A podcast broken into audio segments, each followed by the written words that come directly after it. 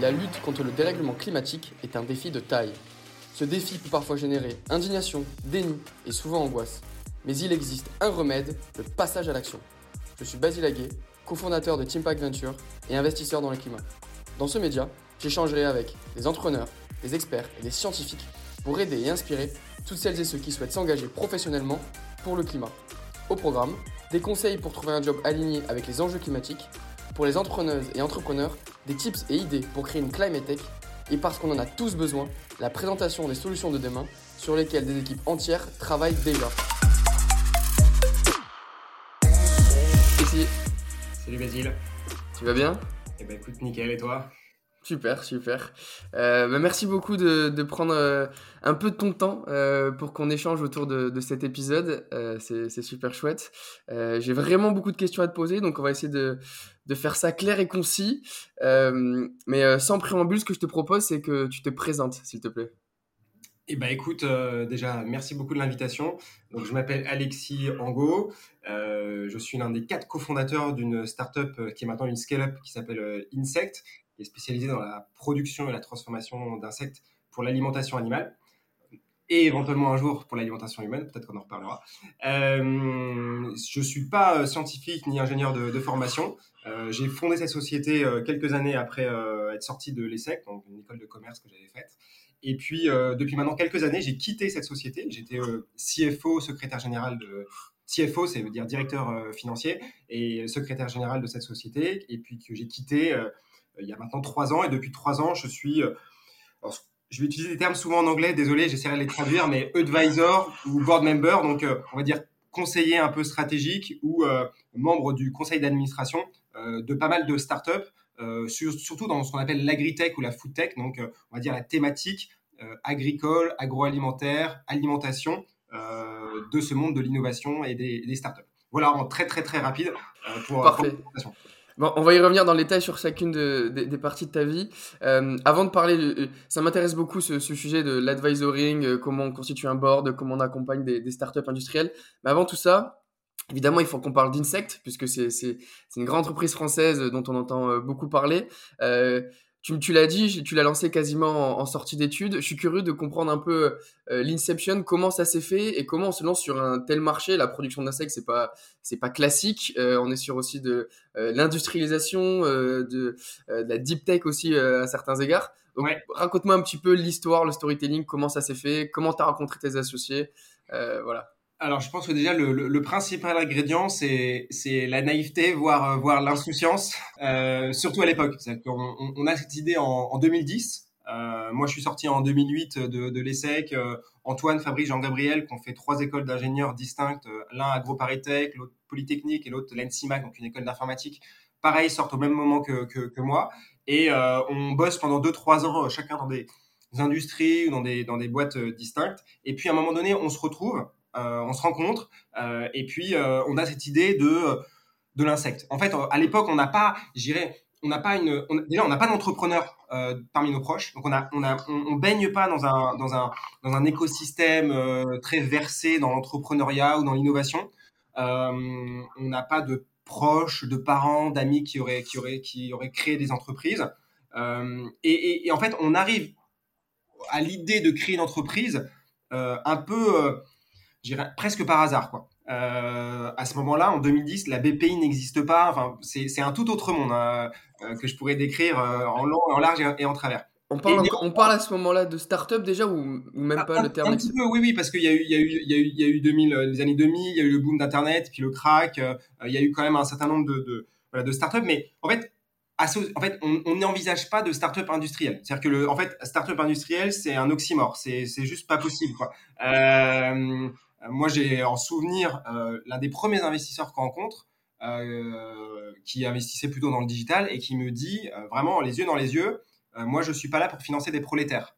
Euh, pour te dire à, quel point le, rapport à l'industriel, au hardware, euh, à l'usine est, antinomique avec la notion de- de- d'investissement. Encore une fois, ça a énormément évolué euh, depuis, euh, aussi parce qu'il y a eu un soutien public, il y a eu un, renouveau aussi de, de génération d'entrepreneurs. Mais à l'époque, en 2010, euh, des exemples de start-up industrielles, en fait, il y en- a pas. Et donc, en fait, on est nous, on est un peu des ovnis. Même on est vraiment, vraiment des, des, ovnis avec ce projet de, bah tiens, on va faire des fermes d'insectes qu'on va ensuite transformer pour faire de la nourriture, pour nourrir les, les animaux d'élevage. Enfin voilà, tout, on coche aucune des cases de ce qui est classiquement identifié comme étant une, une start-up. Quoi. Jour 1, vous aviez déjà cette vision de créer des usines euh, de fermes, enfin des, fermes d'insectes, des usines. De... Alors, je dirais pas forcément jour 1, mais, mais jour 2. Enfin, vraiment très très rapidement. En fait, le, le point de départ, c'est tiens, c'est bizarre, l'insecte euh, c'est à la base de la chaîne alimentaire de plein d'animaux dans la nature. Euh, il y a beaucoup d'oiseaux, il y a beaucoup de poissons, il y a beaucoup de reptiles, il y a un certain nombre de mammifères qui consomment des insectes euh, naturellement. ces mêmes animaux, pour certains d'entre eux, on les élève. je sais pas, les, poules, les truites, les saumons, bah, on a des fermes de poules, on a des fermes de, truites, des saumons. Et pour autant, dans, la ration alimentaire qui leur est donnée, il n'y a, y a, pas d'insectes. Alors même que dans la nature, ça peut monter à 40% de leur alimentation. Une truite, c'est 40% de son alimentation, ça va être des petits insectes, des larves d'insectes, des mouches. D'ailleurs, quand on va pêcher, on va pêcher à la mouche parce qu'on sait que le, poisson aime ça. Et c'est bizarre parce que quand on les élève, ils n'ont pas ça dans leur, euh, dans leur granulé qu'on leur donne. Et donc, en fait, on part de ce, de ce constat-là en se disant, mais c'est bizarre parce que dans la nature, s'ils font ça, c'est que ça les aide probablement à bien grandir, à bien croître, éventuellement même à se protéger en termes de, de santé. Et en fait, on part de ce constat-là et en fait, on se dit, bah tiens, est-ce qu'il n'y aurait pas quelque chose à faire, à savoir monter des usines qui produisent des insectes pour les intégrer dans le granulé qui va venir nourrir l'animal qui est naturellement insectivore, comme la truite, le saumon ou la, ou la poule? Est-ce qu'il y avait déjà à l'origine, puisqu'on sait qu'aujourd'hui euh, l'insect farming c'est considéré comme euh, euh, l'un des grands enjeux pour décarboner l'industrie agroalimentaire, est-ce que vous avez déjà cette idée de il faut réduire les, émissions de gaz à effet de serre de l'industrie agroalimentaire et l'insect farming en est, un bon moyen, ou c'était davantage bah, pourquoi ces animaux qui mangent dans la nature des insectes n'en mangent plus en élevage? Et donc peut-être d'un point de vue financier ça sera plus pertinent de leur donner à manger des insectes. C'était quoi la, la, vision au démarrage? Alors, on quand on se rencontre avec Antoine, euh, on se rencontre au sein d'une association qui travaille à, je dirais, sur les questions environnementales et qui travaille notamment à, rapprocher les urbains euh, de leur alimentation en leur expliquant euh, comment, par exemple, composter leurs déchets alimentaires, comment consommer des fruits et légumes de saison. Donc en fait, toute la thématique du, du système alimentaire, elle est sous le prisme de comment l'améliorer et comment avoir moins d'impact sur l'environnement. Euh, en tout cas, c'est comme ça qu'on se rencontre avec Antoine et qu'on travaille ensemble.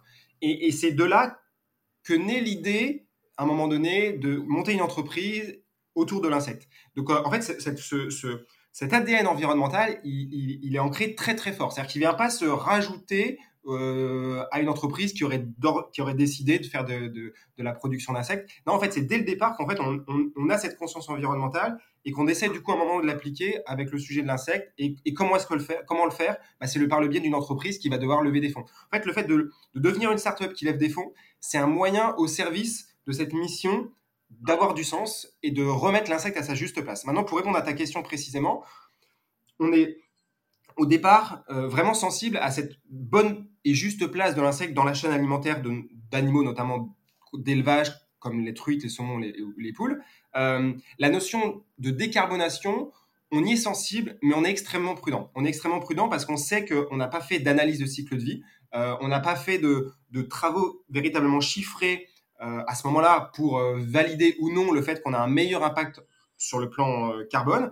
Et donc, euh, on va, on communique pas dessus. On, qu'on voilà, on, reste prudent. Et, d'ailleurs, aujourd'hui, on a commencé à faire un certain nombre d'analyses dessus. Et selon le type d'animal qui va être nourri avec de l'insecte, le résultat va être plus ou moins bon. Donc voilà, il faut, faut être extrêmement prudent quand on parle de décarbonation. Euh, et, on a souhaité l'être et, donc de pas s'embarquer tout de suite avec ce discours-là, le day one de la, de la société. Quoi. Ok, très clair. Euh, je suis preneur aussi que tu me racontes un peu, les milestones euh, quand on monte un, quand on, développe un logiciel, par exemple, faire un, MVP, voir ce que ça donne. Quand on veut créer euh, des usines, la notion d'MVP est un peu plus complexe. Donc comprendre un peu quand on crée une startup industrielle, c'est quoi les différentes milestones? Évidemment, vont s'insérer à chacune de ces milestones des levées de fonds successives, je suppose. puis on l'a vu, les levées de fonds étaient assez importantes. Donc comprendre un peu voilà, c'est quoi les étapes, brique par brique, pour arriver à finalement, ben, on a une usine entière, on peut commencer à fournir une demande euh, et à potentiellement euh, tendre vers un modèle de rentabilité? Oui, alors c'est vrai que les, startups industrielles ont des, dire, des, ont des, des routes qui vont être différentes des startups digitales. Euh, dans les startups industrielles, alors moi je connais particulièrement celle de l'agri-tech, de la food tech, euh, on a un certain nombre de milestones qui reviennent assez classiquement. Donc par milestone, en fait, on attend des, ça veut dire en fait des, jalons, des, points d'étape euh, pour pouvoir ensuite passer à des, nouvelles phases d'échelle, de, scale-up. Euh, souvent, les, premières étapes, elles vont constituer d'une technologie. C'est-à-dire que souvent, on, on, va amener quand même une, brique technologique nouvelle. Euh, dans notre cas, par exemple, ça allait être de maîtriser l'élevage de cet insecte. Par élevage, j'entends comment il se reproduit, comment le nourrir, comment le, soigner éventuellement, comment le, le s'assurer qu'il est en bonne santé ou qu'il est en bonne croissance. donc, c'est, souvent, il y a une brique technologique, voire plusieurs briques technologiques qui sont à la base de la, de, la startup industrielle. Euh, ça passe par des phases qu'on appelle, les TRL, les Technology Readiness Level. Alors, ça vient de la NASA à l'origine, mais ça s'applique aujourd'hui à toutes les startups et particulièrement aux startups industrielles. Et pour vous donner un peu comment ça fonctionne, ça va de 1 à 9. Le 1 étant vraiment le stade de l'idée et 9 étant le stade le plus avancé de maturité industrielle. Donc, c'est une usine qui est totalement viable économiquement, très profitable, entièrement maîtrisée. Et en fait, souvent, les premiers milestones, les premiers jalons, ça va être de passer du TRL 1 au TRL 2 au TRL 3. Et souvent, quand on atteint un TRL 2, 3, on peut commencer à être, euh, on va dire, à intéresser des fonds d'investissement et intéresser des, investisseurs. Mais le sujet technologique n'est pas le seul. Euh, il y a un sujet bien évidemment marché qui est extrêmement important et souvent les investisseurs avant d'investir dans ce type de société, vont être sensibles au fait que les fondateurs, non seulement ont développé une technologie à un certain niveau de maturité, mais se sont aussi un peu confrontés au marché. Confrontés au marché comment? Bah Souvent, en fait, ils ont pu élaborer des premiers échantillons. Donc nous, typiquement, on avait des tout petits échantillons de farine d'insectes et qu'on a pu transmettre à des clients ou à des prospects qui ont pu tester euh, ces, échantillons, voir si jamais les, poissons s'en nourrissaient bien, etc. Et en fait, qui est une première forme de validation client, je dirais que c'est le deuxième grand milestone.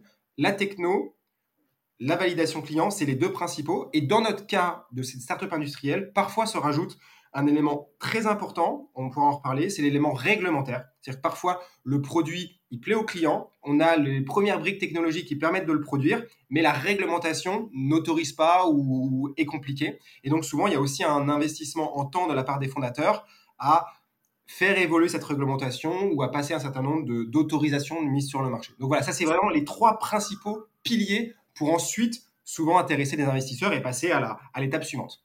Hyper intéressant. Ce sujet de réglementation, je propose qu'on y revienne. Euh, donc, j'allais justement te poser la question est-ce que c'était quelque chose que vous voyez de manière exogène? Euh, On n'a pas le contrôle dessus, il faut que ça évolue, mais bon, voilà. Ou est-ce qu'il fallait être proactif? Donc, je, crois comprendre que vous étiez assez proactif en ce sens. Euh, concrètement, comment on fait pour faire évoluer une réglementation? On recrute une équipe de lobbying, on, s'associe avec un cabinet de lobbying, ou je ne sais pas, on, communique beaucoup plus, on essaye de parler avec les instances représentatives. Comment ça s'orchestre finalement? Bah alors, tu, tu, tu l'as dit, en fait, il y a plein de manières de répondre à cette, à cette problématique-là. Euh, et bien évidemment, il faut bien d'abord décortiquer euh, quelle est la nature de la problématique. Euh, dans notre cas, on a passé énormément de temps à étudier la réglementation, la réglementation nationale française, la réglementation européenne, jusqu'à comprendre qu'en fait, c'était au niveau européen que ça jouait. C'est pas le cas pour toutes les technologies, pour tous les sujets. Donc, mais, donc voilà, il y a souvent un gros temps, un peu comme un scientifique, il y a ce qu'on appelle un temps de bibliographie, euh, de, prendre le temps de comprendre l'état de l'art, donc là où on se situe, bah c'est pareil pour la réglementation. Il faut vraiment prendre un certain temps euh, de décortiquer tout ça pour savoir où est vraiment le point de difficulté et comment, comment y répondre. Dans notre cas, c'est-à-dire dans le cas des, des insectes et des farines d'insectes pour nourrir les animaux euh, d'élevage naturellement insectivores, euh, on savait que c'était au niveau européen que ça se jouait.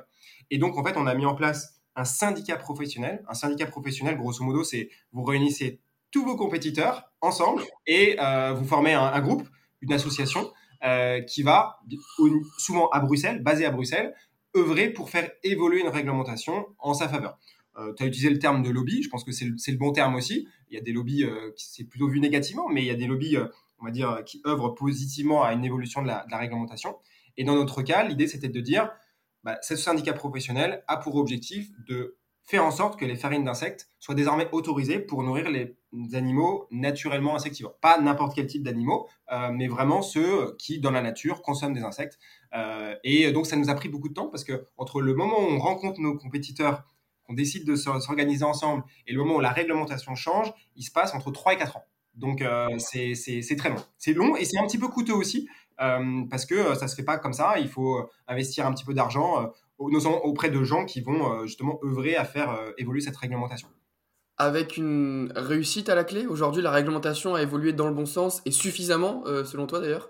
Ouais, alors en fait, on a, on a, une, on a une stratégie de, des petits pas, euh, j'ai envie de te dire. Euh, C'est-à-dire que, en fait, tu, soit tu te dis, bah, je vais amener un gros bazooka et je vais tenter de changer l'entièreté de la réglementation, euh, soit je vais y aller petit à petit. Et dans notre cas, on s'est dit, bon, on avait conscience que ce serait plus simple de faire autoriser les farines d'insectes en nourriture de certains types d'animaux et plus difficile pour d'autres types d'animaux. En l'occurrence, ce serait plus simple de changer la réglementation pour les poissons d'élevage, pour nourrir les truites et les saumons, et plus difficile pour les poules. Je ne rentre pas dans le détail pourquoi c'est là, mais c'est comme ça. Et donc, en fait, on a décidé d'axer nos efforts vraiment sur les poissons, dans un premier temps. C'est-à-dire autoriser les farines d'insectes pour nourrir les poissons d'élevage. Euh, et on s'est dit, bon, pour les, par exemple pour les porcs ou pour les poules, euh, on, ira dans un second temps. Et aujourd'hui, voilà, on est plutôt dans, ce, dans cette étape-là. Euh, donc voilà, là aussi, il y, a la stratégie en fait, à se dire bah, qu'est-ce qui a le plus de probabilité de passer, qu'est-ce qui a le moins de probabilité de passer? Ce qu'il faut savoir, c'est que les changements de réglementation, euh, souvent, ça se fait un peu par train. Ça veut dire que ça se fait pas tous les ans, tous les mois. Ça se fait tous les 10 ans, ou tous les 7 ans, tous les 5 ans. Donc en fait, à un moment donné, il y, a une fenêtre qui s'ouvre. Euh, un petit peu comme une fenêtre d'introduction en bourse, par exemple. et en fait, bah, si jamais, faut pas louper cette fenêtre-là, sinon tu sais que l'autre fenêtre, elle arrivera potentiellement dans plusieurs années euh, et donc voilà, il faut être smart dans ce que tu décides de, demander ou pas. Très clair. Euh, bah écoute, pour clore ce, chapitre euh, Insect, puisqu'on a encore plein d'autres sujets à évoquer tous les deux, aujourd'hui Insect, c'est quoi? C'est combien d'employés? C'est quelle vision? Quelle stratégie? Je, sais que tu n'es plus opérationnel, mais je crois que tu as encore un lien assez étroit avec les fondateurs. voilà, raconte-moi un petit peu voilà, aujourd'hui l'état de l'art et la vision vers quoi se projette Insect. Oui, bah, écoute, aujourd'hui, c'est, on a vraiment, je dirais, euh, collé à cette vision initiale, ça veut dire de devenir un acteur industriel euh, de production et de transformation d'insectes. Euh, on a donc plusieurs usines en France. On a, je suis allé les, voir la, dernière très grosse usine qui se trouve à Amiens, pas plus tard que la semaine dernière. Donc c'est une immense usine. Aujourd'hui, Insect, c'est à peu près 300 salariés. c'est des personnes aux États-Unis également, en France. Euh, un peu aux Pays-Bas. Euh, et euh, on atteint ce stade, on va dire, de TRL 7-8, c'est-à-dire d'usine industrielle qui est viable économiquement, profitable, qui a encore des briques technologiques à, améliorer, à optimiser. C'est-à-dire qu'il est certain, un petit peu comme un premier EPR, il est certain que le second EPR, la seconde usine, sera moins cher, sera mieux maîtrisée, sera plus, plus productive mais on est quand même à un niveau euh, vraiment de, déjà de grande maturité. Et euh, aujourd'hui, on adresse quand même des marchés euh, assez plus larges que ceux que je t'ai évoqués jusque-là, puisque le marché de l'alimentation humaine et aussi le marché de l'alimentation des animaux domestiques, donc des chiens et des chats, sont des marchés qui sont tout à fait envisagés par, par Insect. Là où au départ, la vision que je te, que je te livrais tout à l'heure était plutôt une, vision autour des poissons et autour des, des, volailles. Donc voilà, on s'est aussi élargi en termes de, de, vision et de marché pour plein de raisons. Euh, et donc voilà, on, devient un acteur qui va couvrir tous ces marchés-là, en plus d'un autre marché que je t'ai pas évoqué, mais qui est hyper important, qui est le marché de l'alimentation des, végétaux, des plantes, euh, puisqu'en fait les déjections d'insectes sont utilisées comme engrais. Et en fait, c'est quand même un, sur la sur, tu l'entièreté du chiffre d'affaires d'insectes, c'est quand même c'est quand même assez significatif. C'est pas le c'est pas le principal, mais ça reste une part euh, vraiment significative du, chiffre d'affaires. Et donc en fait, on devient un acteur avec multi-marchés on utilise tous les produits, on n'a pas de déchets, euh, pour euh, nourrir les animaux, nourrir les plantes et peut-être un jour nourrir les hommes. Et donc aujourd'hui, si, je, si je comprends bien ce que tu me dis, l'enjeu, il n'est pas... Enfin, il est évidemment, mais c'est pas le principal sur le, le, volet commercial, il est davantage sur le volet technologique, où il reste encore, encore pardon, des sujets à craquer pour s'assurer d'une profitabilité certaine et d'un process suffisamment efficient. Ouais, euh, en fait, euh, pour faire un parallèle, quand on a décidé d'élever les poissons, euh, c'était on principalement au début du XXe siècle, en tout cas de, vraiment d'industrialiser cette pratique d'élevage de poissons, on a mis à peu près 80 ans pour maîtriser l'entièreté de la, de la reproduction en élevage, de la croissance en élevage, de la santé des poissons, etc. là, en fait, on est un peu dans cette même logique. Ça veut dire que, en fait, l'industrie de de l'élevage d'insectes, c'est quand même une industrie qui est extrêmement nouvelle et on sait qu'en fait, chaque année qui passe, on améliore les rendements, on améliore la compréhension du fonctionnement de l'insecte, on améliore la, compréhension de, sa fertilité, de sa reproduction, euh, de ce qu'il aime manger, euh, de ce qu'il aime moins manger, de à quelle heure il aime bien manger, à quelle heure il aime moins manger. Enfin, en fait, il y a énormément de paramètres euh, qui sont encore en cours de, d'affinage. Et, on est encore et, ça va probablement prendre encore bien 10 ou 20 ans avant de totalement maîtriser ces, animaux qu'on connaît objectivement assez, assez peu. Hein. Très clair. Donc Insect est là pour 80 euh, ans encore euh, minimum. ah bah, on, est vraiment, et c'est d'ailleurs, enfin, les startups industrielles s'inscrivent sur du long terme. Euh, et on, reviendra sur ce sujet parce que ça a des avantages et des inconvénients, mais clairement, les startups industrielles s'inscrivent sur du temps long. nos usines, elles sont amorties sur des dizaines et des dizaines d'années. voilà, c'est une particularité des startups industrielles. justement, tu m'emboîtes le pas, on va en parler, on va parler de ta deuxième partie de vie. Mais avant ça, la petite transition euh, que je trouve intéressante. Pourquoi on décide de quitter une scale-up comme Insect après y avoir mis euh, tant d'efforts, euh, de sang, de sueur et de larmes? Voilà, Explique-moi le, processus intellectuel, évidemment sans rentrer trop, trop, dans ta vie privée si, tu le souhaites pas, mais pour, comprendre ça. Ouais, bah en fait, donc, le projet il date de 2010. On, on, a, on a l'idée en 2010, on lance la boîte en 2011 et moi je quitte la boîte en 2020. Donc ça fait vraiment 10 années de tranche de vie passées à, à, lancer la boîte et vraiment à, faire se développer la boîte. Euh, quand je quitte la boîte, on est à peu près 130 euh, salariés. Euh, on a levé plusieurs centaines de millions d'euros. On a déjà un premier site industriel dans le Jura. Et donc, en fait, moi, en tant que directeur financier, secrétaire général, j'ai l'impression qu'il y a un cycle qui se termine pour moi et qu'il y a une nouvelle étape à franchir pour la boîte et que je ne suis pas forcément la meilleure personne pour cette nouvelle étape. Et du coup, je, vraiment, euh, je prends le temps de, mesurer cette décision qui est, importante parce que ça, bien sûr, ça m'impacte moi, mais pas que moi, les personnes que j'ai recrutées, mes, associés, mes fondateurs, euh, le, board, les investisseurs, etc. Et donc, je, voilà, je prends le temps de prendre cette décision et puis j'explique que euh, je vais rester le temps de trouver les bonnes personnes pour me remplacer. Et donc, moi, ce que j'avais vraiment à cœur, c'était de, bien réaliser ce qu'on appelle mon offboarding. Je sais que c'est un mot qui n'existe pas vraiment. Mais ma sortie, ma sortie. Ouais, mais en fait, je trouve que le mot offboarding parle bien parce qu'on parle énormément d'onboarding, c'est-à-dire comment est-ce qu'on intègre des nouvelles personnes. On parle moins d'offboarding, mais c'est hyper important de bien faire sortir des personnes et soi-même au premier chef. Euh, et donc voilà, je passe un an en fait à recruter les bonnes personnes pour me remplacer. Euh, et en fait, ça se passe bien dans ces cas-là. C'est-à-dire que quand on, quand on fait les choses, quand on prend le temps de bien les faire, et bah, euh, et bah en général, on a, on a, on a, un succès à la clé. Quoi. Et donc, euh, voilà, ça s'est très bien passé euh, en termes de relations avec mes, mes, associés, en termes de relations avec les personnes avec lesquelles que j'avais recruté, qui ont bien compris ma démarche, avec, mon, avec mon board, avec les actionnaires. Et, et voilà, moi, j'avais, j'avais voilà, vraiment à cœur de bien écrire cette dernière page, parce que je sais que très souvent, on reste quand même sur le sentiment laissé par la dernière page. J'ai vu, malheureusement, beaucoup de fondateurs de startups qui sortent aigris, amers de leur aventure entrepreneuriale, fatigués, parfois en burn-out, euh, alors même qu'ils ont eu une très belle aventure entrepreneuriale, mais cette dernière page, mal écrite ou écrite un peu précipitamment, comme euh, la dernière saison d'une, d'une, série télé qui est un peu bâclée, et ben en fait on reste là-dessus. Quoi. Et, et c'est un peu dommage. Donc vraiment, il faut, faut prendre le temps de bien écrire cette dernière page, ça a énormément d'importance. Soigner sa fin, ouais, exactement. Comme, euh, sportif, euh, tu as Impact, euh, voilà, tu vois très bien. Tu as, des sportifs qui réussissent leur dernière année, leur, leur, leur année de retraite sportive, et tu en as qui, qui, qui, excuse-moi l'expression, mais qui le foirent totalement. c'est exactement pareil. C'est vraiment bien réussir son, sa sortie. Et puis c'est aussi être lucide, comme tu me le dis, euh, euh, savoir euh, si on est encore la bonne personne. Et donc, pareil, dans une carrière sportive, c'est savoir quand s'arrêter. Est-ce que Exactement. pas s'arrêter trop tôt, mais pas non plus s'arrêter trop tard. Exactement. hyper intéressant. et donc, aujourd'hui, est-ce que je me trompe si je te définis comme un advisor professionnel C'est ton, c'est ton métier aujourd'hui, si je puis dire. et donc, évidemment, de par de par ton passé et tes convictions, tu t'es, tu t'es forgé une appétence particulière pour les startups industrielles. Euh, et tu l'as dit, euh, bon, il y a, y, a, y a, plusieurs années, quand tu as lancé Insect, euh, Startup Industriel, c'était déjà compliqué. Mais aujourd'hui, ça l'est toujours encore un peu. Ça fait fuir certains investisseurs parce que trop capital intensive, trop besoin de cash, des problématiques de dette, etc. or, aujourd'hui, on sait que au vu des enjeux contemporains auxquels on fait face, et notamment le réchauffement climatique, on aura besoin de révolutionner notre, notre industrie et donc, pour commencer, qu'est-ce que tu dirais justement à tous ces investisseurs qui sont encore frileux à l'idée d'investir dans des startups industrielles considérant que pas suffisamment héroïste, peut-être trop risqué, des temps trop longs avant d'avoir un retour sur investissement.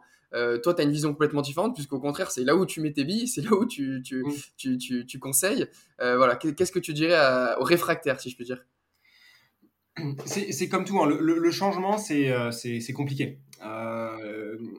et dans les... parmi les réfractaires, tu as des gens qui seront toujours réfractaires et puis des gens qui sont capables d'envisager d'évoluer je pense qu'il ne faut pas se forcer. Si vraiment on a un investisseur euh, qui a son expérience dans le digital, qui a son réseau dans le digital, euh, qui a son, dire, ses compétences, vraiment son, son excellence dans la, dans la, capacité à détecter des, des, pépites dans le digital, il ne faut pas, s'improviser, aller dans l'industriel. Dans, maintenant, ce qui est certain, c'est que on a, je pense, maintenant, plutôt que d'opposer, on va dire, le digital et l'industriel ou le hardware, je pense qu'aujourd'hui, on a vraiment ces deux types euh, de, startups. Euh, avec euh, voilà des écosystèmes distincts, avec des investisseurs distincts, avec des, générations d'entrepreneurs aussi qui sont pas forcément les mêmes, et aujourd'hui par exemple des agro-paritech, des gens qui sortent de l'agro. Euh, il y avait une très très faible proportion qui allait dans les startups digitales parce que c'est pas forcément leur formation initiale, parce que c'est pas forcément un, débouché classique. Déjà des gens qui vont maintenant dans des qui montent des startups industrielles dans l'agroalimentaire, bah, il y, en a un certain nombre. Donc, euh, ça ouvre des champs davantage que je dirais que ça en réduit euh, d'autres. Et donc, voilà, je ne serais pas là à opposer l'un à l'autre, je dirais plutôt que c'est une nouvelle voie possible. Et l'État, et notamment et les autorités nationales, ont leur rôle à jouer dans le développement. C'est-à-dire que dès lors que la BPI va financer, va œuvrer à monter des fonds qui doivent investir dans des startups industrielles, bah à ce moment-là, on va avoir cette nouvelle catégorie d'investisseurs industriels euh, qui va se mettre en place, porté d'ailleurs parfois par des anciens entrepreneurs eux-mêmes hein, de l'industrie. Euh, et c'est ça qui va finalement aider l'écosystème à se développer, à mon sens. Aujourd'hui, euh, l'état d'avancement de cet écosystème startup industriel, autant d'un point de vue du nombre de startups, d'entrepreneurs, de, de, personnes capables de faire de l'advisoring comme tu le fais, de financement, est-ce que tu considères qu'il est à la hauteur? Est-ce que tu, tu vois des, lacunes? Est-ce que tu vois des trous dans la raquette? Ou tu dis, ah, c'est dommage, il manquerait ci, il manquerait ça, on pourrait s'inspirer de tel pays, de telle façon de faire, ou de justement de ce qui se fait dans le digital à certains égards? Qu'est-ce que C'est quoi ton avis là-dessus? Ben écoute, euh, je pense que l'écosystème il grandit en même temps aussi que les, entreprises. Et donc, euh, à la différence peut-être euh, de pays un, poil plus avancés comme les États-Unis, je dirais qu'en Europe, on demeure quand même bien avancé. Hein. On, est, on, est, on, est, vraiment, on est vraiment plutôt bon sur le, sur le sujet de manière générale, mais on a probablement encore à développer des, des véhicules de financement qui financent les très grosses levées de fonds. Et c'est normal parce que jusque-là, il n'y avait pas forcément de boîte à financer de cette taille-là, donc il n'y avait, pas, y avait, avait pas de besoin. Et peu à peu maintenant, le besoin émerge de financer des 100 millions d'euros, 200 millions, 500 millions, 1 milliard, 2 milliards. Et aujourd'hui, on n'a pas forcément les, les fonds adaptés à ça. Mais l'État, et euh, même à un niveau européen, euh, euh, s'empare de ce sujet-là pour créer des fonds qui soient des mastodontes de financement de, des très grosses séries, donc des très gros tours de, financement. Mais je dirais, voilà, les étapes, elles ont été franchies. Moi, je l'ai vu entre 2010 et 2023. Au départ, il n'y avait quasiment aucun fonds qui finançait des startups industrielles. Ça a commencé vraiment en précis, en seed, et petit à petit, la BPI aussi a fait évoluer ses propres outils de, de dette, d'avance remboursable, de subvention, et a, a suivi vraiment euh, les, les, premières startups comme Insect, qui, au fur et à mesure qu'elles crantaient des, des, étapes de développement, avaient besoin de nouveaux types de financement. Donc euh, voilà, mon, point, c'est que peut-être qu'il y a encore des lacunes, mais mon sentiment, c'est que il y, a, y, a, un mouvement vers euh, limiter ces lacunes ou, combler ces lacunes. On n'est pas arrivé, mais on va dans la bonne direction. Exactement, exactement. Ok. Euh, et, du coup, donc, si, on revient sur ton, sur ton activité euh, d'advisoring, de board member, tu, tu pourrais nous en mhm. dire un peu plus exactement comment tu t'identifies. Aujourd'hui, tu accompagnes slash conseilles combien de startups industrielles? Aujourd'hui, dans une, une, grosse douzaine de startups industrielles, principalement agritech, foodtech, un petit peu aussi en dehors de cette euh, thématique, on va dire, euh, alimentaire. Euh, et bah, comme ce sont des startups industrielles, ce sont des startups qui sont dans cette étape de mise en place d'une usine ou éventuellement mise en place d'une deuxième usine. Euh, d'autres qui sont un peu plus jeunes, qui sont encore plutôt au stade de laboratoire, euh, qui sont dans le stade où elles n'ont pas encore levé des fonds, mais où elles commencent à, développer leur technologie avec en, en, target, en cible, le fait de lever des fonds. Donc voilà, j'accompagne les startups industrielles avec différents niveaux de maturité euh, sur cette thématique principalement alimentaire, mais pas que. Ok, tu peux nous en citer quelques-unes et nous expliquer en, en, quelques phrases ce que, ce que font ces startups pour que pour l'audience justement qui ne connaît pas euh, l'univers des startups industrielles comprenne euh, ce qu'elles font, les enjeux auxquels elles répondent? Ouais, bah alors je te cite là comme ça, euh, ils, vont, ils vont être vexés, enfin celles, celles que je citerai pas seront, vexées, mais comme, comme je te vois et que je sais que tu as un lien aussi avec cette structure, je vais citer Yeasty.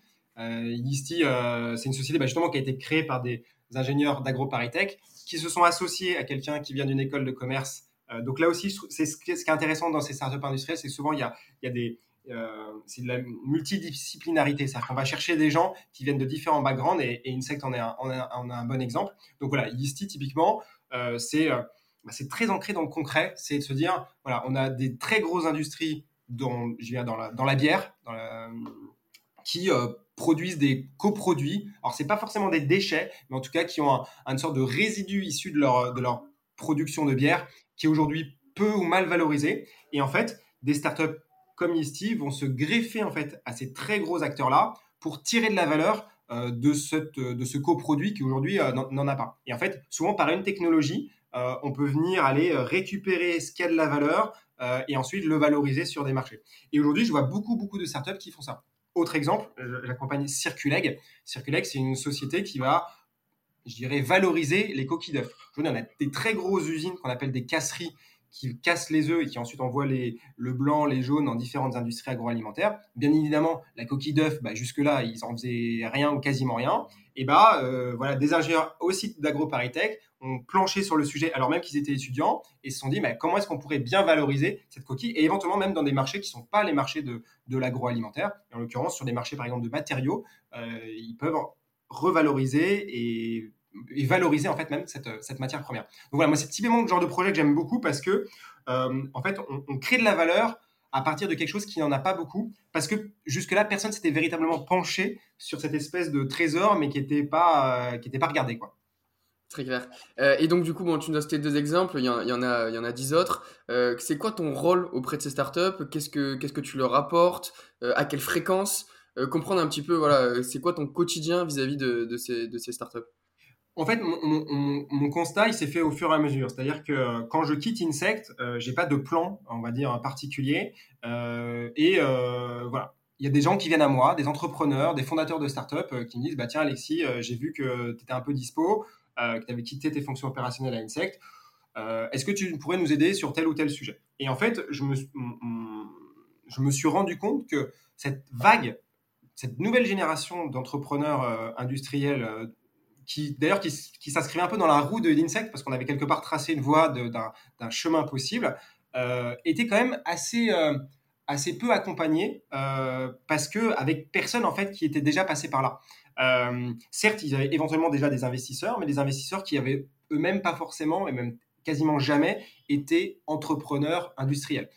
et donc en fait, quand ils viennent me voir, ils me disent bah on a des problèmes sur ou on a des questionnements sur la propriété intellectuelle, sur le lobbying, sur la réglementation, sur l'industrialisation, sur comment est-ce que on va convaincre les investisseurs euh, de financer notre, euh, notre entreprise.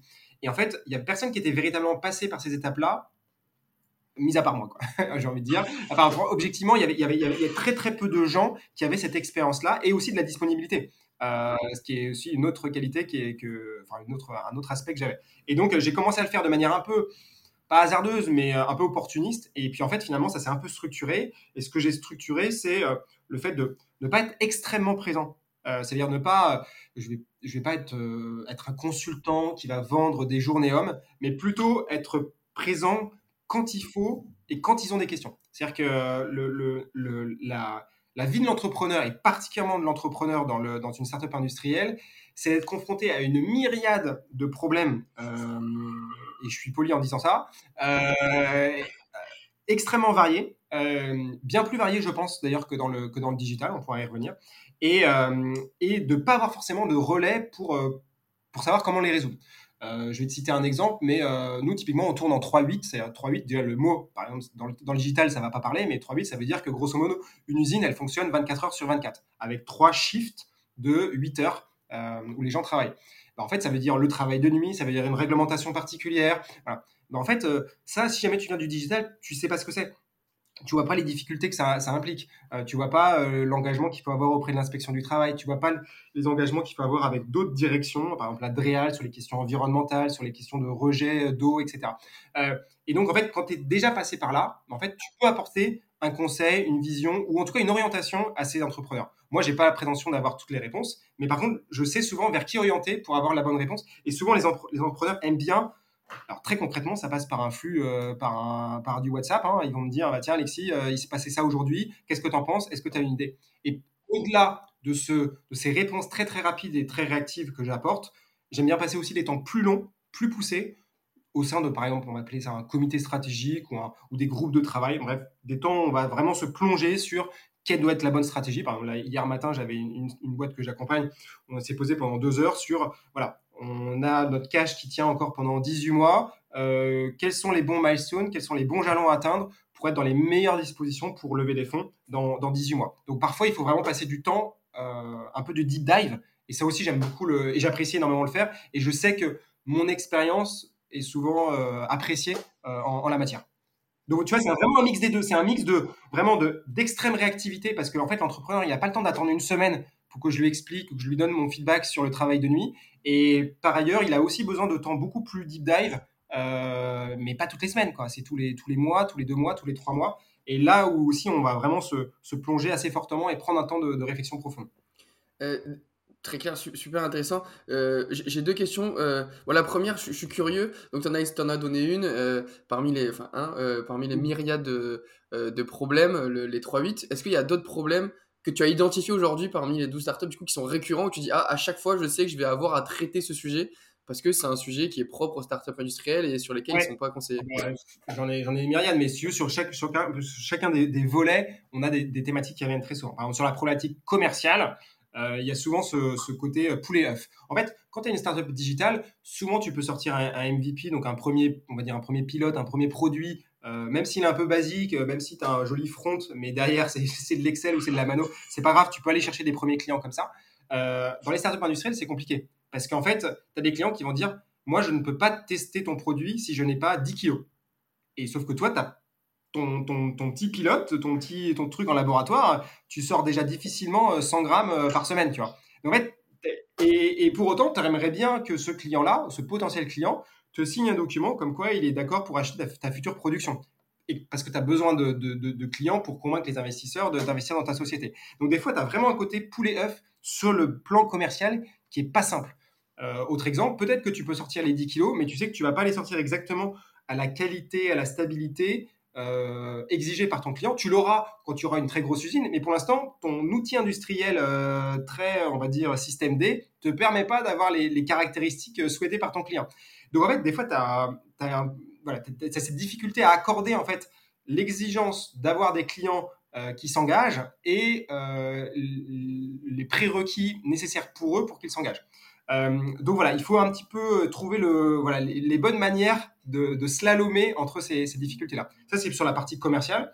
Sur la partie réglementaire, on en a parlé, mais parfois, il faut 2, 3 ans, 5 ans pour faire évoluer une réglementation, pour, pour obtenir une, ce qu'on appelle une autorisation de mise sur le marché et bah voilà, là du coup, quand un investisseur euh, qui, vient, qui vient te voir, il faut le convaincre de sa, de capacité à exécuter dans le temps long euh, et à obtenir ses milestones dans, dans le futur. Donc il y a, y a, un vrai travail de, bah de, il y a un vrai pari qui est fait en fait par les investisseurs euh, parce que souvent à date on n'est pas capable de leur montrer de cocher toutes les cases en fait. Voilà. Très clair. Aujourd'hui, tu es, es, tout seul sur cette activité ou tu as structuré et tu as recruté des personnes pour t'aider à accompagner les startups? Alors non, je, le fais tout seul. En revanche, euh, il y a plein de sujets que je maîtrise pas ou que je maîtrise moins et, sur lesquels voilà, les entrepreneurs peuvent m'interroger euh, et sur lesquels je vais pouvoir les orienter vers des personnes plus compétentes que moi. Euh, donc, je dirais que j'ai pas, j'ai pas structuré une activité avec de conseils, avec des, salariés, des employés. Euh, en revanche, j'ai tout un réseau autour de moi qui vient compléter en fait ma propre expertise et qui vient. Euh, et d'ailleurs, euh, voilà, je, me retrouve à être souvent avec des personnes assez régulièrement en board, en, advisory, parce que voilà, on est n'est pas si nombreux que ça finalement. ça reste quand même un petit écosystème, mais chacun avec ses compétences bien bien dédiées, avec cet objectif d'aider la startup à, à, évoluer dans le, dans le bon sens, quoi as parlé de board euh, et euh, on, partage un board qui est celui de Je sais que tu as une approche euh, comment dire très très structurée, structurante sur les boards et une vision du board aussi qui t'est propre avec des best practices, des façons de faire que, tu considères qui sont des bonnes manières de, de gérer un board. justement, quelles sont selon toi la bonne façon de gérer un board? Je sais que tu as, des avis qui peuvent être parfois un peu clivants sur le sujet, mais j'aimerais bien t'entendre là-dessus. Bah, je dirais que c'est comme tout, en fait, le, le, board, ça se manage. Euh, on a souvent tendance à. le, terme management, on l'associe principalement aux, salariés, aux collaborateurs. Euh, bah pour autant, quand on est un start-upper, quand on est un fondateur d'entreprise, euh, qu'on met en place un board, bah, il faut manager son board. Manager son board, ça veut dire quoi? Ça veut dire s'assurer qu'il est, je dirais, complémentaire. ça veut s'assurer quand même qu'il y a un certain nombre de de, de valeurs euh, et de, de, je dirais de, de qualité de base qui soit réunie par l'entièreté de ces, de, de membres. Et euh, l'un des points sur lesquels, alors je dirais pas que je suis clivant, mais en tout cas sur lequel je suis assez arrêté, euh, c'est le fait qu'un un, un, bon board member, c'est comme d'ailleurs un salarié, ça a un début et ça a une fin. C'est-à-dire qu'il y, y, a un début d'histoire, il y a une fin d'histoire, et que le board member doit savoir aussi quitter le board euh, quand l'entreprise a suffisamment évolué pour avoir besoin d'un autre type de, de, board. Et euh, moi, l'une des premières choses que je dis aux entrepreneurs quand ils me proposent de rentrer euh, à leur board, quand ils me demandent de, devenir donc, membre du conseil d'administration ou du, comité stratégique, quel que soit le nom qui, soit utilisé, c'est de leur dire, il y a un point qui est très important, c'est que quand tu veux que je sorte du board, que je quitte le board, eh ben je le quitterai. Euh, je veux pas qu'en fait ce soit un sujet parce que j'ai vu trop de boards qui euh, ont pu fonctionner à un instant T, qui à l'instant T plus 1 auraient eu besoin d'une de 109, de, de, nouvelles personnes, de nouvelles compétences, et qui a du mal à évoluer parce que ceux qui se sont habitués à être au board ne veulent pas quitter leur, euh, leur, poste et leur siège. Il y a un côté statutaire en fait. Oui, il y a une notion, une notion d'ego, euh, de contrôle, d'emprise et de vouloir aussi savoir ce qui s'y trame. et, et, du coup, c'est intéressant, tu considères que c'est euh, c'est l'enjeu, euh, enfin c'est comment dire, c'est la responsabilité des entrepreneurs de dire cette personne-là ne doit être plus au board, ou est-ce que c'est l'enjeu de la personne qui est au board de dire écoute là je, considère que je suis plus à ma place, ça va trop vite ou c'est pas les sujets euh, sur lesquels je suis le plus expert, il faut que je me mette en retrait ou peut-être les deux, j'en sais pas, mais de, de, ton point de vue, ok.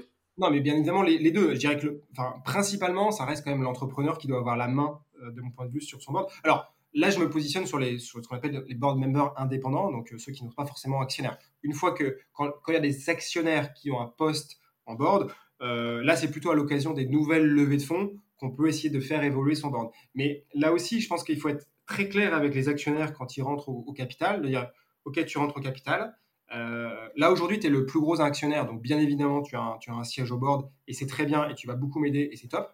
on a tous les deux l'ambition que l'entreprise devienne ça, et quand l'entreprise sera devenue ça, et eh ben, c'est probablement d'autres types d'investisseurs qui va falloir, d'autres types de compétences. Et donc, ce sera probablement le bon moment pour que toi aussi, tu laisses la place à ces nouveaux investisseurs euh, au, sein du board.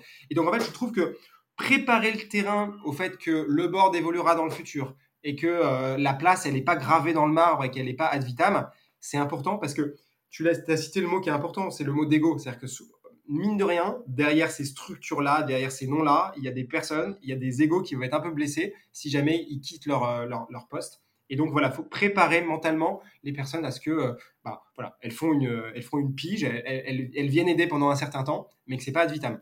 Là aussi, pareil, l'analogie dans le sport, elle est, elle est, elle est évidente. Euh, tu as des gens qui sont pendant un certain temps titulaires, et puis à un moment donné, ils doivent aller sur le banc, ils doivent, ils seront plus titulaires. Et ben c'est, c'est, c'est, que c'est le sens de la vie, mais parfois, si jamais on les a pas préparés mentalement à ce que bah, peut-être dans deux ans, trois ans, ils soient plus titulaires, mais qu'ils soient sur le banc, bah, le jour où ça arrive, ils le prennent très très mal, ils ont une blessure d'ego. Voilà. Donc c'est il faut manager les égos, manager les, les personnes. Mmh, il faut que les, les, règles soient claires euh, dès le départ et c'est beaucoup plus facile ensuite d'amorcer la, discussion quand, quand l'enjeu quand l'enjeu arrive. Ok, très clair. Euh, j'avais une autre question. donc là, on a identifié un, critère important selon toi dans les boards qui est cette capacité à avoir du turnover. Est-ce que tu identifies d'autres critères qui sont des conditions sine qua non de la, du bon fonctionnement d'un board et d'une plus-value ajoutée justement par ce board qui peuvent parfois euh, et je suis témoin sur certains sujets, euh, de boards qui sont davantage du reporting, qui pourrait se faire avec un email, que euh, bah, de l'émulation intellectuelle et de l'aide apportée aux fondateurs et fondatrices, qui en fait qui est normalement l'apanage d'un board, c'est d'apporter de l'aide et non pas d'avoir uniquement du reporting. Oui, oui, alors déjà, c'est à la fois du reporting, c'est de l'échange, de la discussion, et puis aussi des décisions. C'est-à-dire que vraiment, c'est les trois, les trois rôles d'un board, c'est aussi de, de, prendre des décisions parce que souvent le pacte d'actionnaires prévoit qu'il y a un certain nombre de décisions qui ne peuvent pas être prises uniquement par le fondateur dans son coin, mais qui euh, doivent être validées en, en board. Donc c'est vraiment ces trois missions-là qu'a, le board. Moi, parmi les bonnes pratiques que je vois, euh, euh, il y en a deux. la première, c'est quand on a des décisions un peu particulières, un peu, on va dire, sensibles à faire passer, il faut appeler les board members avant le board. en fait, l'idée, c'est que les personnes aient bien compris l'entièreté des enjeux autour de la décision qui est proposée par le fondateur, idéalement avant le board, pour que le board ne soit pas le lieu où d'un coup les gens se rendent compte de quelque chose ou que d'un coup les gens posent des questions auxquelles on n'aurait pas réponse là tout de suite. Euh, je prends un exemple. Euh, parfois, il y a la signature d'un prêt bancaire euh, doit faire l'objet d'une validation en banque. il peut y avoir un, ou plusieurs board members qui va avoir des questions par rapport à, la, à l'opportunité de signer ce prêt ou pas. Et en fait, idéalement, c'est bien d'avoir la discussion en amont pour être sûr que la personne a bien compris tous les enjeux, le pourquoi du comment, et que le, quelque part, le board en lui-même, c'est plutôt une chambre d'enregistrement, une chambre de validation de la décision, plutôt qu'un terrain de discussion en tant que tel. Euh, donc voilà, premier, premier conseil, en tout cas bonne pratique que je vois, c'est sur les sujets critiques sensibles, appeler les board members. On peut appeler parfois qu'un seul board member et lui demander de lui de faire le boulot d'appeler les autres. On peut aussi voilà, s'appuyer un peu sur des ressources comme ça pour éviter de, perdre trop son, pas perdre son temps, mais en tout cas de, mieux gérer son propre temps en tant qu'entrepreneur. Donc ça, c'est la première bonne pratique. La deuxième bonne pratique, et euh, là on touche à nouveau au sujet de l'ego de, de, des board members, c'est que, alors c'est ma conviction, mais tous les board members ne sont pas bons sur tous les sujets. Euh, parce que souvent, on va chercher des board members qui vont être un peu experts dans un domaine. Il faut trouver des board members qui aient l'humilité de se mettre un petit peu en retrait sur certains types de décisions, euh, sur des sujets qu'ils ne maîtrisent pas. Euh, et, voilà, du coup, là, c'est un. C'est pas forcément simple. C'est-à-dire qu'il faut trouver des board members qui sont à la fois très compétents, experts et qui apportent une vraie plus-value, et qui en même temps aient cette capacité à se mettre en retrait sur les sujets qu'ils maîtrisent moins, euh, et je dirais que ça, c'est vraiment une, vraiment, j'attire les, entrepreneurs à être très vigilants là-dessus. Enfin, je les pousse à être très vigilants là-dessus parce que ça peut vraiment bloquer un board ou alors euh, le, faire partir dans une mauvaise direction. Quelqu'un qui n'est pas compétent, euh, qui est très grande gueule, pour être un peu vulgaire, sur un sujet et qui va prendre l'ascendant alors même qu'il s'exprime sur un sujet qu'il qui, ne maîtrise pas, ça peut vraiment mettre la boîte en très grande difficulté. donc voilà, il euh, faut aussi préparer les gens à ce qu'on soit très attentif à, leur écoute sur tel type de sujet et peut-être un petit peu moins sur, euh, sur tel autre. Et moi, très concrètement, quand on pose une question sur un sujet que je maîtrise pas ou peu, euh, je vais très, voilà, je vais accorder, enfin, je vais donner mon avis, mais je vais préciser que mon avis ne vaut pas grand-chose. Il y a une notion de, vulnérabilité aussi, d'être capable de dire au sein d'un board, bah, écoutez, sur ce sujet, je suis pas compétent. Exactement. Trouver des experts ou discuter avec les autres investisseurs ou les autres personnes du board. Euh, Exactement. Exactement. Et ça, c'est ça parfois l'ego du board member euh, qui pense avoir tout vu, tout fait euh, dans sa vie ne le met pas toujours en, situation, en capacité d'avoir cette, cette humilité ce retrait-là. Hmm, très clair. écoute, on, a, on a fait un bon bout d'épisode là, il reste, il reste peu de temps et encore beaucoup de questions, je pourrais pas toutes les faire, mais, mais écoute, je vais, je vais faire celle, celle qui m'intéresse le, plus.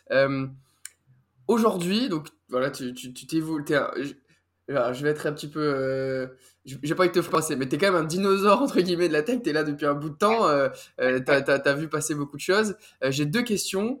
Euh, c'est quoi ta vision, l'écosystème tech et climate tech qui nous intéresse sur ce podcast? Comment, comment tu le perçois? C'est comment, comment ça évolue? Est-ce que ça va dans le bon sens? Est-ce que tu es satisfait? Ça, c'est le premier sujet. Et ensuite, le second sujet, justement, dans cet écosystème climate tech, aujourd'hui, quels sont les sujets qui, je dirais, t'excitent le plus, sur lesquels tu es extrêmement enthousiaste et pourquoi? Donc deux, briques, vision globale et ensuite qu'est-ce qui qu'est-ce qui t'intéresse aujourd'hui? Bah, l'année 2023 est une année un peu, un peu plus compliquée euh, que euh, notamment 2021 qui était un peu tout feu tout flamme. Euh, donc voilà, je pense qu'il faut de la résilience. Si je devais, si je devais utiliser un, enfin, si je devais un mot que les personnes devaient retenir, je pense que c'est vraiment ce terme-là, et particulièrement pour les startups industrielles qui font face à de multiples challenges, de multiples difficultés. et donc, par résilience, j'entends notamment le fait de bien maîtriser son cash, euh, c'est vraiment une, tendance alors qui, qui, vaut également pour les startups digitales, mais j'irais encore plus pour les startups industrielles euh, dont on sait que lever des fonds est potentiellement plus compliqué que pour les startups digitales. Donc il y a un vrai, vrai, vrai enjeu de bien maîtriser son cash, euh, pousser potentiellement le, cash zéro, donc le moment où l'entreprise n'aura plus de cash à, plus tard et, à, des, à, des, périodes qui seront, on l'espère, un petit peu plus favorables. Ça, c'est le premier point. Et un petit peu associé à ça, euh, je pense que l'horizon de rentabilité des startups industrielles euh, doit, pas systématiquement, et ça ne vaut pas pour toutes les startups industrielles, mais idéalement un petit peu se raccourcir. Euh, ça ne veut pas dire qu'il faut rogner sur l'ambition ou rogner sur le projet, mais parfois on peut quand même adapter le projet de manière à atteindre une rentabilité un petit peu plus rapidement. Je te donne un exemple. Euh, il y a des startups qui peuvent faire, industrielles qui peuvent faire le choix de monter des très très grosses usines, de tout maîtriser tout seul, mais ça coûte extrêmement cher. Et il y a d'autres startups industrielles qui vont faire le choix, par exemple, de faire un mix entre une industrialisation d'une partie du processus et puis de l'externalisation, sous-traiter une autre partie qui est moins critique, euh, sur laquelle il y a moins de propriété intellectuelle, de savoir-faire, qui permet du coup de limiter en fait la nature capex intensive, donc la nature, euh, comment dire, euh, coûteuse du, du, projet. Et donc voilà, je pense qu'il y a des modèles comme ça, un petit peu hybrides, auxquels il faut absolument penser. Et en tout cas, c'est les, grandes tendances que je vois en ce moment dans ce secteur, on va dire général des, des startups industrielles, c'est et notamment demandé par les investisseurs, c'est euh, est-ce que vous pouvez pousser un petit peu votre cash zéro euh, pour lever dans des meilleures conditions et pas lever juste quand vous avez plus de cash? Et est-ce que vous pouvez envisager des business models, des, constructions, des trajectoires industrielles qui soient potentiellement viables un petit peu plus rapidement, quitte à ce qu'il y ait, tu parlais d'impact, quitte à ce qu'il y ait peut-être un petit peu moins d'impact, mais au moins que l'entreprise survive le temps d'être que les conditions de marché soient peut-être plus réunies pour à ce moment-là à nouveau repenser à des très très gros projets euh, industriels. Donc ça, je dirais que c'est un peu les, les, grands, je dirais les, ouais, les, grandes tendances que je vois avec mon prisme un peu financier. Hein, il y aurait quelqu'un sur un prisme plus, on va dire, commercial ou industriel aurait peut-être d'autres visions complémentaires à la mienne. Mais sur le parti financier, c'est vraiment ce que, ce que j'identifie. Et après, sur ta deuxième question, à savoir ce qui, ce qui me botte, moi, je suis extrêmement sensible, et d'ailleurs, c'est ressorti des deux exemples de startups que je t'ai cités, euh, à cette thématique de l'économie de circulaire. Euh, l'économie circulaire, en un mot, c'est quoi? C'est on va aller capter des gisements de matière euh, qui sont aujourd'hui peu ou sous-valorisés, souvent issus de voilà d'industries qui sont parfois historiques ou qui ont, qui ont une, une, activité qui, fonctionne bien depuis très longtemps. Et on va capter en fait ces déchets, ces coproduits, et en fait on va on, va y appliquer un certain processus industriel. On va un petit peu les transformer pour en tirer de la valeur. Et aujourd'hui, je vois énormément de startups dans l'agro, mais pas uniquement dans l'agro, qui se développent sur cette thématique-là. Euh, et moi, c'est ce qui me fait euh, vraiment euh, frissonner parce que quand tu sais que tu as aujourd'hui entre un tiers et 50% de la nourriture qui est gaspillée au niveau mondial, et c'est pas uniquement et très loin de là par les consommateurs finaux, c'est du champ à l'assiette. Donc au champ, on perd une partie, dans la logistique, on perd une partie, dans la transformation, on perd une partie, dans la distribution, on perd une partie. Et en fait, à chacune de ces étapes-là, en fait, concrètement, il y a de la valeur qui est, qui est, qui est jetée à la poubelle, quoi, qui est véritablement jetée à la poubelle. Et donc, en fait, y a je pense qu'il y, a vraiment un terrain très, très favorable à, des générations d'entrepreneurs qui viennent euh, comprendre comment une industrie fonctionne. Euh, et quand je dis une industrie, euh, bah, tu vois, Circulex, c'est l'industrie des casseries d'œufs. Donc, c'est vraiment un truc très spécifique. Yeasty, c'est les brasseurs. Et voilà, qu'est-ce qu'ils ont comme coproduit? Qu'est-ce qu'ils ont comme déchets? Est-ce que je peux en tirer une valeur? Et est-ce que je peux les aider aussi à réduire leur impact? Parce que aujourd'hui tout ce qui est déchets euh, bah, finalement va rentrer aussi dans la comptabilité carbone de manière négative de ces entreprises là alors que si jamais on en tire une valeur eh ben on vient finalement améliorer l'entièreté du système Et voilà, moi, c'est aujourd'hui, c'est ce qui mode, c'est comment est-ce qu'on rend ce système alimentaire un petit peu plus, on va dire, cohérent. Quoi. Mmh. Bah ça, ça, me botte aussi, moi, tout ça, pour, tout, pour tout te dire. Euh, super intéressant. Euh, écoute, bon, on arrive à la, fin de cet épisode. Euh, J'ai deux dernières questions que je pose systématiquement euh, à mes invités. Euh, la première, si tu devais donner des...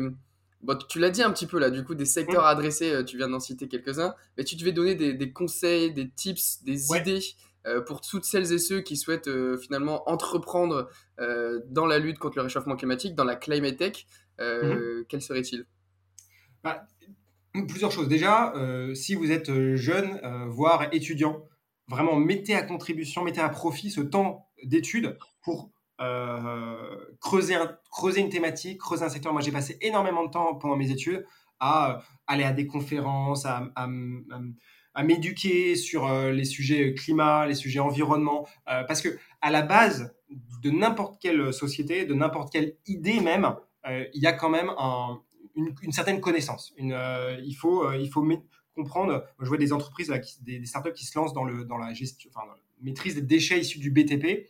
On ne s'invente pas euh, du jour au lendemain euh, start-upper dans la maîtrise des déchets du BTP. Il faut avoir rencontré des gens, avoir discuté avec des gens, essayer de bien comprendre quelles sont vraiment leurs pains, quelles sont vraiment leurs difficultés, en quoi est-ce qu'on peut véritablement les aider pourquoi il y a d'autres startups dans le passé qui n'ont pas marché sur cette thématique, pourquoi aujourd'hui ça pourrait fonctionner. Donc vraiment, si jamais vous avez la chance euh, d'être euh, étudiant, mettez à profit ce temps-là pour euh, et, allez-y par passion. Si vous n'êtes pas du tout intéressé par l'univers du BTP, n'y allez pas. Par contre, si vous êtes passionné par l'univers de la mode et la fast fashion, on sait quel, quel, dégâts ça peut causer. Et eh ben allez-y, allez-y à fond quoi. donc voilà, suivez votre envie et, comme en sport, Enfin, si vous avez, un sport, vous savez pas trop pourquoi, mais c'est celui que vous aimez, bah, mais allez-y, euh, vraiment poussez-le à, une certaine limite. Ça, je dirais que c'est la première chose. Si jamais, si jamais vous êtes salarié d'une société et que vous pouvez à un moment donné envisager de basculer dans l'entrepreneuriat, bah, mettez à contribution cette expérience que vous avez accumulée et cette connaissance du secteur pour lui apporter un, voilà, un, surplus de, de sens. Euh, L'idée, c'est euh, voilà, d'améliorer les industries déjà existantes. Elles n'ont pas le temps, pas les connaissances, pas les moyens souvent, parce que c'est des gros mastodontes, d'évoluer. Et c'est souvent par l'entremise de, voilà, de la création de startups qu'elles peuvent qu'on peut aider ces paquebots-là à être plus, plus résilients et, et, et, moins, moins impactants sur l'environnement. Donc voilà, je dirais que c'est ça mon, mon, conseil. Capitaliser sur, votre, sur, sur le, secteur soit que vous adorez, euh, soit dans lequel vous œuvrez, et ensuite créer et, développer des, des, idées pour euh, améliorer tout ça. 100%. Il faut créer des climate warriors euh, dans tous les secteurs, donc euh, c'est hyper ouais, fait. euh, super. Et dernière question, euh, est-ce que tu as des rites, des habitudes, des schémas de pensée, des façons de faire que tu utilises au quotidien pour justement t'aider à, voilà, pas forcément être heureux, mais à être heureux, à être plus performant mm. dans ton travail, etc. je vais t'en citer deux. le premier, très simple, c'est que dès que j'ai une idée, euh, je la note. Une idée par exemple de, business ou de, ou de problème que j'identifie. Je la note vraiment dans, un, dans, une, dans une note sur mon téléphone, enfin ultra simple.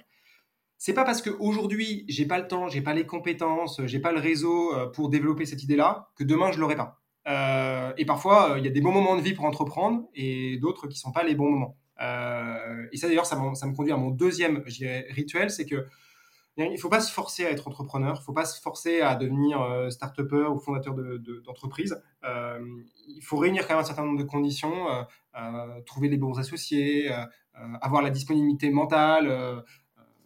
parfois, on peut avoir des, je sais pas, des, des, enfants en bas âge, des, des proches qui sont malades. Peut-être que voilà, on n'aura juste pas la disponibilité mentale pour, pour se lancer dans un projet. Et c'est pas grave, on n'a pas tous vocation à être entrepreneur ad vitam.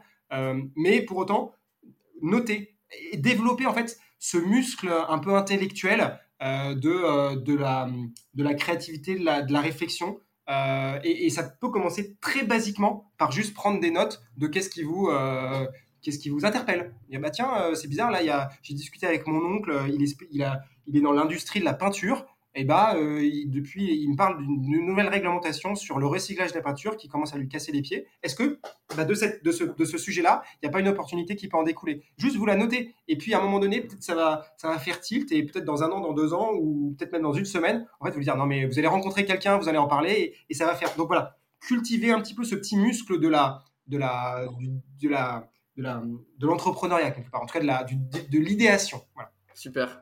Euh, bah merci beaucoup Alexis. J'ai passé un, super moment avec toi. C'était hyper intéressant. Et, bah, euh, et je te dis euh, à très bientôt. Salut Basile. ciao. ciao. Et c'est la fin de cet épisode. J'espère que ça t'a plu. Si c'est le cas, n'hésite pas à t'abonner et à me suivre sur LinkedIn où je publie régulièrement du contenu à propos de la Climate Tech. Et je te dis à très bientôt pour un prochain épisode.